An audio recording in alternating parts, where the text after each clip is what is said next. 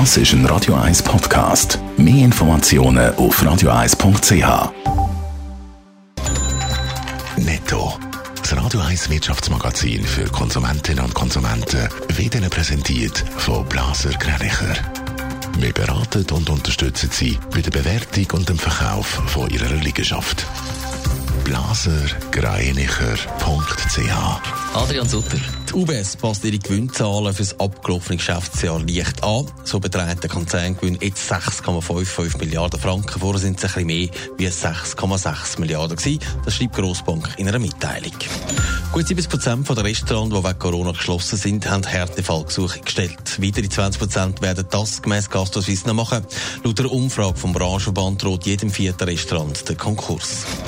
Corona-Pandemie sorgt bei den Studierenden für Sorgen. Der Grund, weil Bars und Restaurants zu sind und Firmen Kurzarbeit haben, fehlt an Nebenjobs. Die Zahl der Darlehensgesuche hat sich verdreifacht, schreibt 20 Minuten. Es droht sogar eine Welle von Studienabbrüchen, weil sich gerade Ärmere so ein Studium nicht mehr leisten können.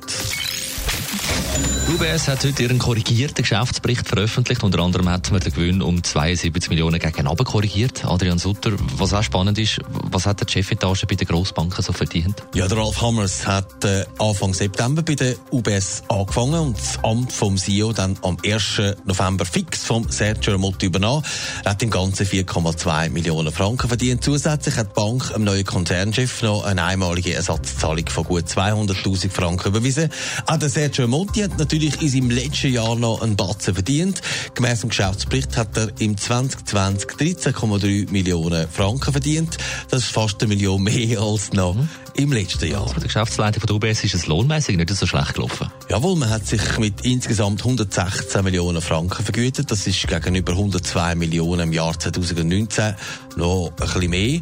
Weil aber die Anzahl der Geschäftsleitungsmitglieder nicht gleich sind von Jahr zu Jahr, kann man es nicht ganz miteinander vergleichen. Per Ende Jahr sind 13 Mitglieder in der Geschäftsleitung gewesen. Der UBS-Verwaltungsratspräsident Axel Weber hat wie schon im Vorjahr gut 5 Millionen Franken bekommen. Netto, das Radio 1 Wirtschaftsmagazin für Konsumentinnen und Konsumenten.